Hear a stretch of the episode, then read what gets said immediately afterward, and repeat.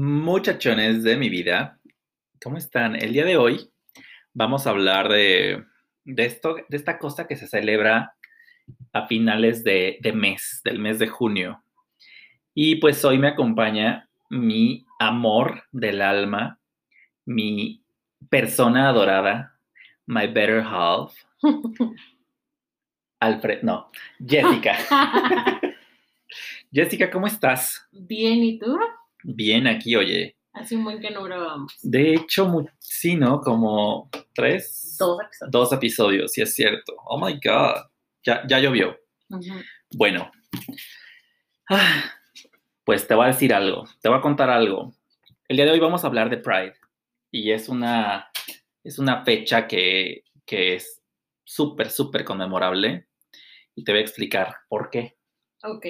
Bueno, resulta que en Estados Unidos, me siento como Badía, Yo estoy a tu a mi, siniestra. a mi diestra, no, estás a mi diestra Ah, ok.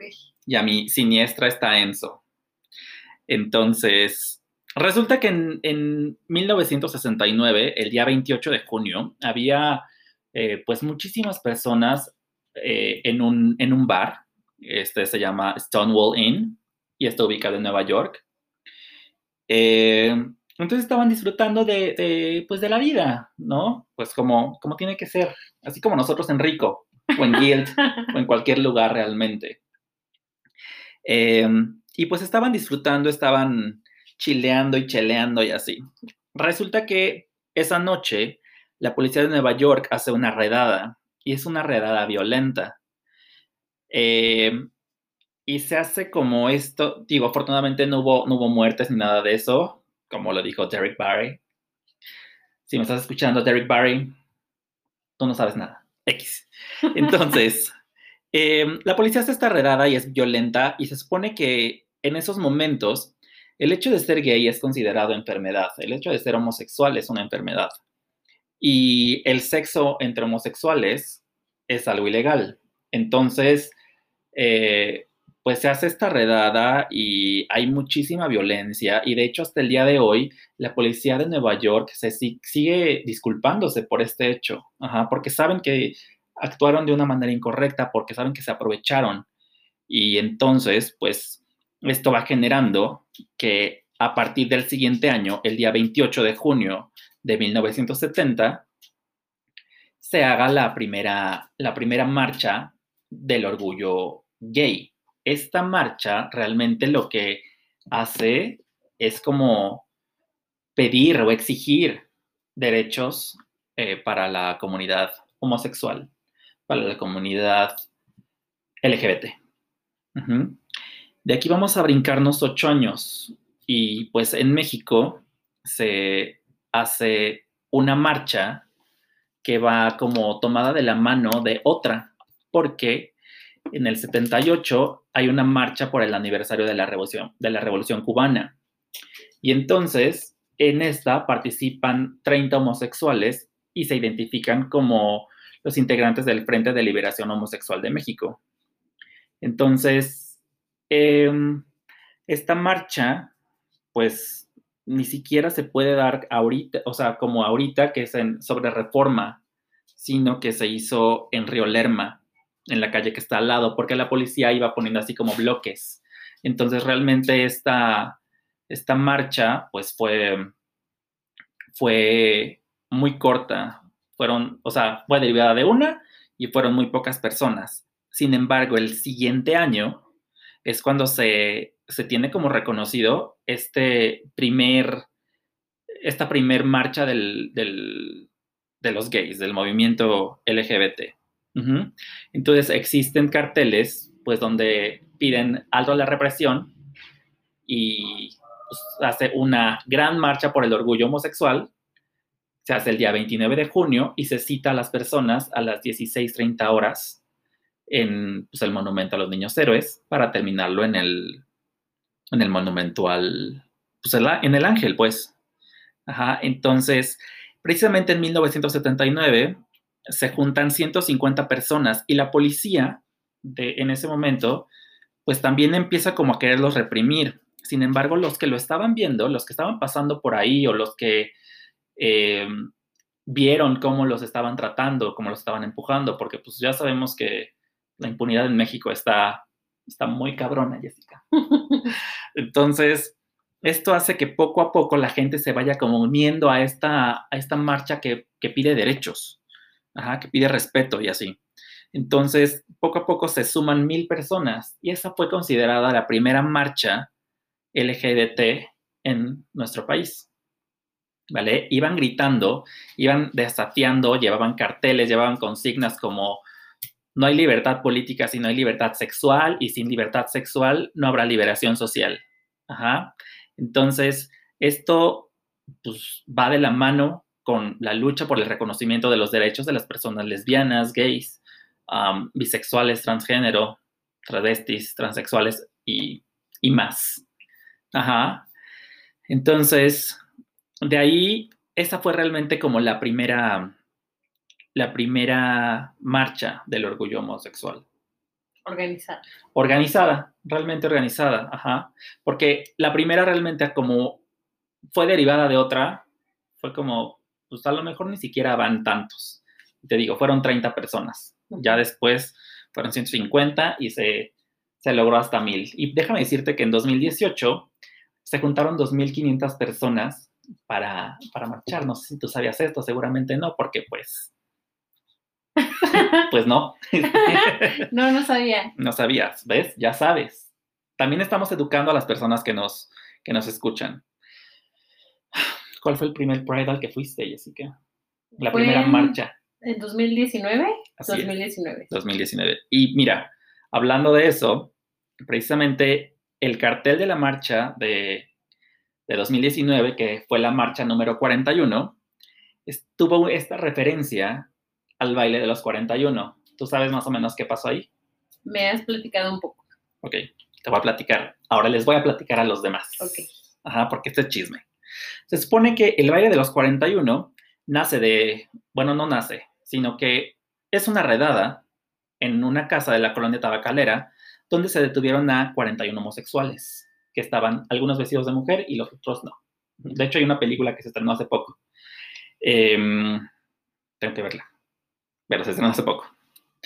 Y entonces, em, este baile de los 41 era una fiesta de homosexuales, eh, pues de los ricos de México. Al principio se decía que eran 42 y estos 42 eran incluyendo al, a Ignacio de la Torre, que era el esposo de la hija de Porfirio Díaz. Su Entonces, yerno, su nuero. es un nuero, era su yerno. Entonces, él hizo lo imposible. Realmente como presidente puedes hacer cualquier cosa. Digo, lo estamos viviendo En cualquier época. en cualquier Historia. época En e cualquier historia.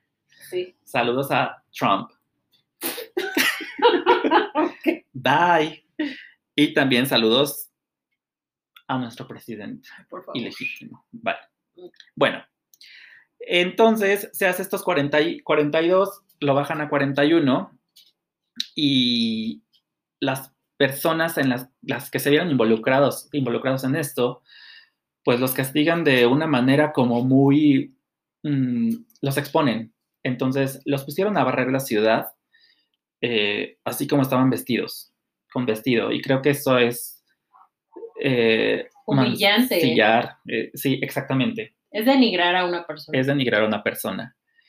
Eh, y precisamente ese número, el número 41, se queda eh, como muy marcado como una referencia a los homosexuales. Entonces llegó el momento que llega la, la Revolución Mexicana y de hecho no hubo un cuartel número 41. Era cuartel número 40, cuartel número 42 precisamente por no ligar a hombres en, esta, en este machismo con la comunidad homosexual. Como el piso 13. que no Como el piso 13 que no existe, pues en este momento tampoco existió El el, 41. cuartel número 41. Wow. Ujú. Ah, Y esta es un poquito de la historia que te, que te quería compartir y que les quería compartir a los muchachones. Y pues ahora vamos a platicar Vamos a platicarte y yo, vamos a echarnos un pollito. Ajá. El primer Pride al que fuiste fue entonces en 2019. 2019, sí. ¿Cómo fue eso? Oh, sí, lo recuerdo. Este, pues, honestamente yo tenía un poco de, de miedo porque nunca había ido. eh, sí había llegado a escuchar como de, no, pues es que de repente la gente se puede poner violenta, etcétera. Entonces, eh, pero tú me dijiste, ay, acompáñame. Y pues obviamente tú eres mi mejor amigo y dije, bueno, pues hasta el mundo, hasta el final del mundo contigo. That's all. Este, y pues ya, o sea, al final terminamos yendo, sí sentí un poco de, eh, tenía muchas expectativas, bueno, no, no, no, no expectativas, sino como tenía una eh, idea de que igual y en algún momento alguien nos iba a gritar algo, que alguien se iba a enojar, que se iba a poner igual un poco violento, algo que no sucedió, eh, al contrario, lo disfruté mucho. Eh, me gustó mucho la forma en que expresan como la aceptación entre ustedes y esa, ese sentido de comunidad me gustó mucho. Y es la primera vez que yo formaba parte de una marcha, formaba parte de un movimiento, de algo que eh, para mí personalmente, y no sé, corrígeme si estoy mal, se me ha hecho como algo de forma natural. O sea, yo ya los veo como...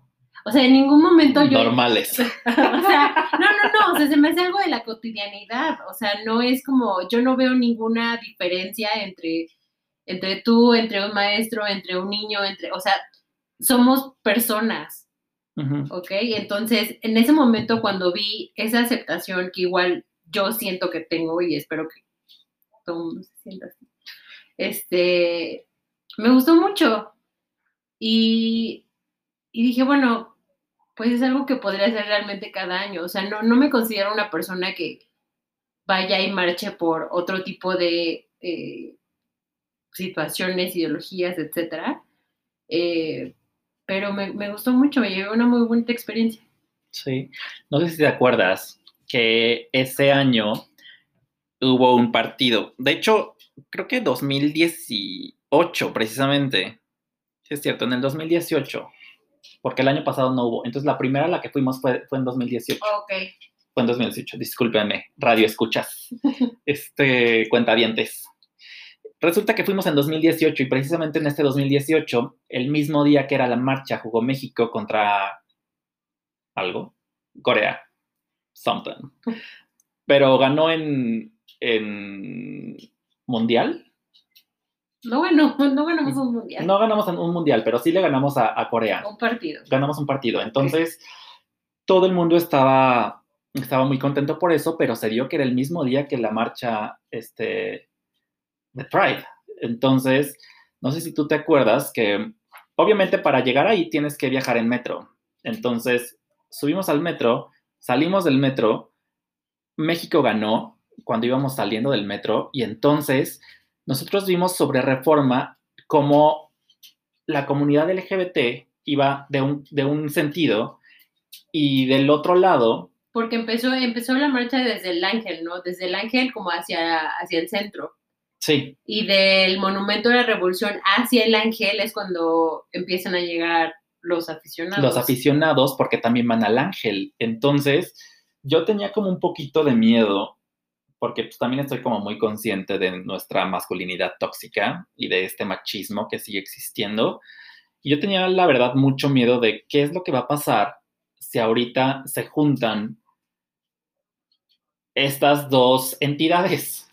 Ajá, y entonces yo iba caminando con temor, la verdad, y poco a poco vi cómo esto se empieza como a juntar eh, y a pesar de que sí hubo, hubo abucheos y hubo comentarios, la mayoría no fueron ni despectivos, o sea, como que, ok, vamos a celebrar el chingón, tú a lo que vas, yo a lo que voy, vamos a pasarla bien, no se va a armar ningún problema, no se va a hacer nada malo porque los dos estamos celebrando. Tú celebras tu evento, yo celebro mi, mi, mi victoria.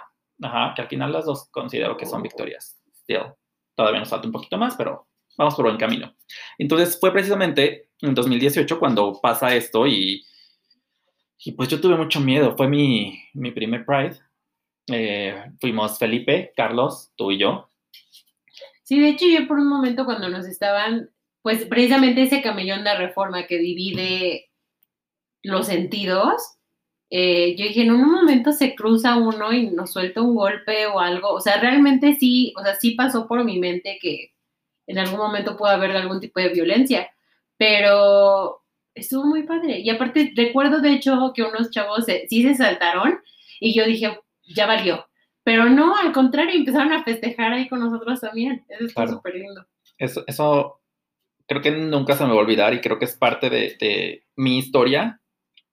Eh, y de, digo, al final creo que nosotros, en este caso a mí, me ha tocado como todo el pavimento eh, y agradezco completamente a las personas que pasaron antes que, que yo. Y suena súper cliché, yo lo sé, pero de verdad estoy muy, muy agradecido de poder ahorita salir con mi novio y tomado de la mano y poderlo abrazar y poderle dar un beso sin, la, sin que alguien eh, me moleste porque no sé cómo has visto tú, cómo has cambiado este trato con el paso de los años, pero sucedió que en algún momento de 2013-14 ah, me bulearon en algún momento cuando hice, cuando yo iba en la calle.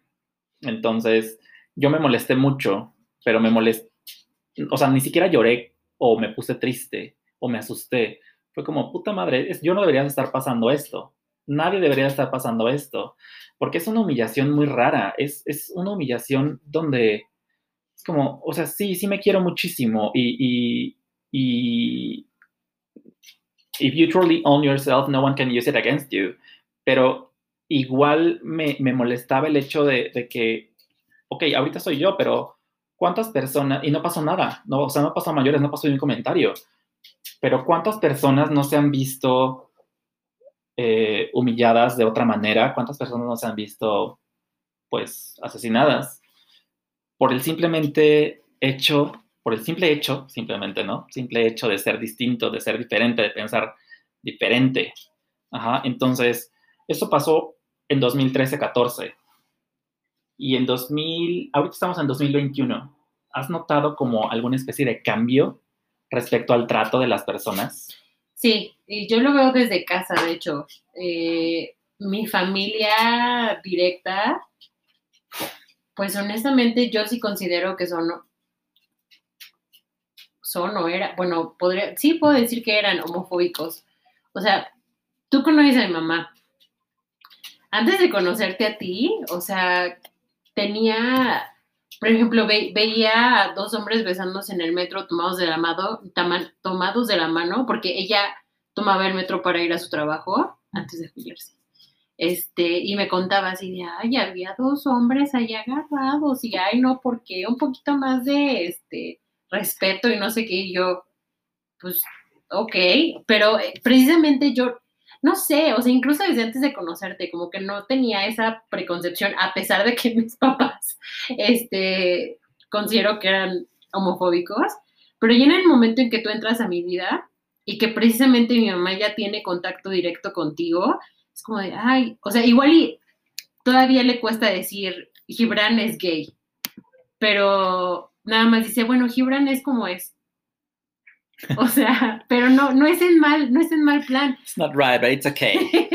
pero me refiero a que ahora ya no, ya no hace ese tipo de comentarios de, ay, ¿por qué están esos dos hombres agarrados de la mano? O, ay, ¿por qué esos dos hombres van caminando con su perro en shorts? O cosas así. no, o sea, simplemente es como de, ah, o sea, y eso me da mucho gusto, porque ya lo ve como si X, o sea, es cualquier persona pasando con shorts paseando su perro. Y yo también puedo andar en shorts paseando mi perro y le va a valer madre, como ya le vale ver a dos hombres paseando su perro. X. Entonces, eso me da mucho gusto y te digo que yo lo veo desde casa. Ok. Y en el trabajo, como, o sea, desde que estás en el colegio, seguramente estuviste en una escuela mixta. Al estar en este tipo de ambientes, por lo menos yo, yo lo estuve, a excepción de un año, eh, ves esta, estos grupitos o estos niños que son, que sabes que somos distintos. Ajá. Eh, desde la primaria puedes, puedes ubicar perfectamente al niño que es, que es este, diferente, que es gay, por así decirlo. Eh, ¿Cómo es que tú notas esos cambios en los tratos? Porque yo te voy a decir, ah, cuando yo iba en primaria, mis compañeros no me jodían, pero sí hacían comentarios. Entonces, mi manera de, de regresar esos o de rebatir esos comentarios era, me espero hasta el último, hasta el último grado o hasta el último momento del año y me voy a acercar a una niña.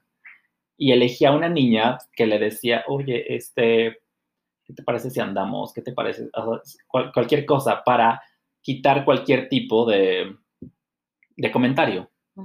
Entonces, hacía eso, lo hice en la primaria, lo hice en la secundaria, en la preparatoria todavía, todavía lo hice.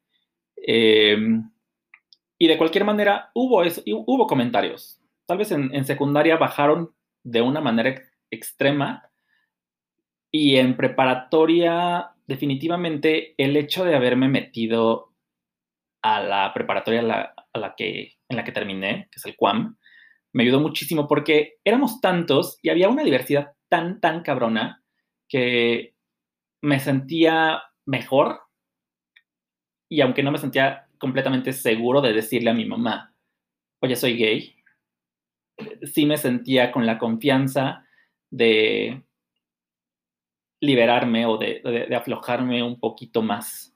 Igual me parece que a mucha gente eras como relativamente podrías pasar desapercibido y eso te, te hacía sentir seguro. Pues entre pasaba desapercibido y no, porque el último año yo gané como el most sociable boy de la generación. Entonces, este, era algo muy chistoso y era algo muy raro. Digo, al final cuando pasamos a, a la preparatoria, digo, perdón, a la universidad y tengo el gusto de conocerte y conocer a muchísimas personas que, sigo amando y queriendo.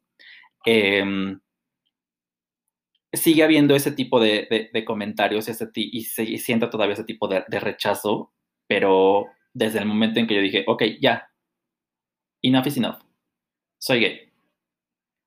Estos tratos se voltean y no sé si esos tratos son los que te obligan a salir y a empezar a quererte y respetarte para que los demás te respeten o si, si te afectan para mal. Digo, al final no me afectó para mal, es que no sé cómo decirlo. Es más bien como que te orillan a aceptarte, pero es como también forzarte a salir del closet, tal vez. Tal vez te, orillan a, salir del closet. Em, pero es que lo mío fue distinto porque fue, fue algo en casa. Ajá. Digo, al final mi madre siempre ha sido como lo más importante. Entonces, si mi mamá sabe, ya los, los demás me dan enteramente lo mismo. Ajá. Pero sí notas como un antes y un después de mi, de mi salida. O sea, simplemente yo salí prácticamente en 2013. Yo, yo dije, ok, soy gay en 2013. Y, ahorita los niños que van en séptimo semestre, que van, pues, en el semestre en el que yo, yo, yo dije esto, son tan abiertos y son tan diferentes y yo noto tanto, tanto amor, no sé, no, es que no sé cómo explicarlo, pero ha evolucionado muchísimo el respeto y ese respeto también ha evolucionado con uh, estos, eh, con esas personas ¿entiendes? Porque son más aceptadas, son más aceptables, son más... Y no digo que estén mal que, o que estemos mal antes, por lo menos nosotros, pero sí ahorita noto un crecimiento muy, muy grande de la mentalidad de los otros. Cuando digo los otros me refiero a los heterosexuales. Ajá, son como que más aceptados, o sea, están más abiertos a... Es que también creo que causa un, pues, no sé si la palabra de es impacto, pero el hecho de saber que en tu círculo social existen personas gays, como que ya, precisamente porque la gente lo sabe, ya es como, ya es más como de conocimiento público, ya la gente también ya no tiende a esconderse tanto.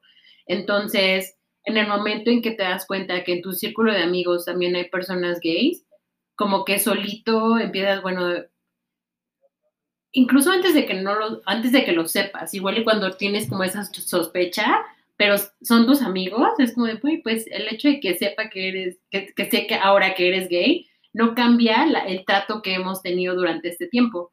Entonces, como que también te hace ser más empático, no solo con las personas que ya conoces y que ahora confirmas que son gays, sino con toda la comunidad, porque ya tienes un precedente, ya tienes conocimiento o te llevas o quieres a una persona que sabes que es gay y es como, bueno, entre comillas es generalizar así de, pues no tiene nada de malo, ¿no? O sea... no es delito. no es delito. El coito entre homosexuales. y no es ilegal ni es una enfermedad. Pues sí. Es. Ay, pica. Pikachu. Este. Sí, es algo que, que pasa y es algo que, que, ha ido evolucionando. Y realmente me parece que ha sido muy poco tiempo, porque de 2013 a 2021 es muy poquito tiempo pero a la vez es como, la vida se nos va. La vida se nos va, o sea, ve todo el camino que hemos recorrido eh, y cómo precisamente el otro estaba leyendo que no la mayoría, simplemente una gran parte de la generación Z va a ser o es más abierta respecto a su sexualidad, ya sea queer, ya sea transgender, ya sea eh, homosexual, eh, es un poco más, es más abierta, no es un poco, es más abierta y tienen este, este mundo prácticamente pues, con los brazos abiertos. Yo sé que hay todavía muchas cosas que tienen que arreglar y sé que hay muchas mentalidades que se tienen que arreglar, pero vamos como poco a poco y el hecho de esta marcha que te comentaba al principio fue como el principio de tener derechos, de sentirnos parte de, de, tener este amor tanto propio como de otros, de tener esta libertad. Entonces, creo que, que, y lo que decía hace rato, agradezco infinitamente a todas las personas que fueron antes de mí. En mi familia no hay, no hay como una, no tengo una referencia, o sea, no tengo un tío que haya, que haya sido, que sea gay no, no tengo como, no existe ningún registro el 42. Este, pero, pero sí personas que, que estuvieron en primaria, en secundaria, personas que me apoyaron, personas que con las que puedo ahorita ir a una marcha súper, súper contento, como tú, Jessica, como Felipe, como Carlos, como, como Mar, Lalo, Hugo, o sea, todos todos, mi novio, Efri, o sea, es una cantidad enorme de personas. Saludos, Alonso, Benny, este, em, que están allí y con las que me gusta compartir estos momentos de homosexualidad que, me, marcan. O sea, me, me, da mucho gusto el hecho de poder estar con ellos y de no tener que esconderme. Y todo esto se lo agradezco infinitamente a las personas que vivieron y sobrevivieron. ¿entiendes? Entonces, pues esta fue la primera parte de, nuestro podcast. Em, y pues los vemos, los escuchamos, los leemos. No nos vemos realmente. Pues la próxima semana, porque seguimos en el mes de Pride y pues hay que seguir haciendo esto. Muchas gracias por venir, Jessie. Gracias por invitarme. No, hombre, gracias por venir, Enzo. Tan bonito que estás, bebecito. Los amamos mucho. Love you, Mene. Bye. Bye.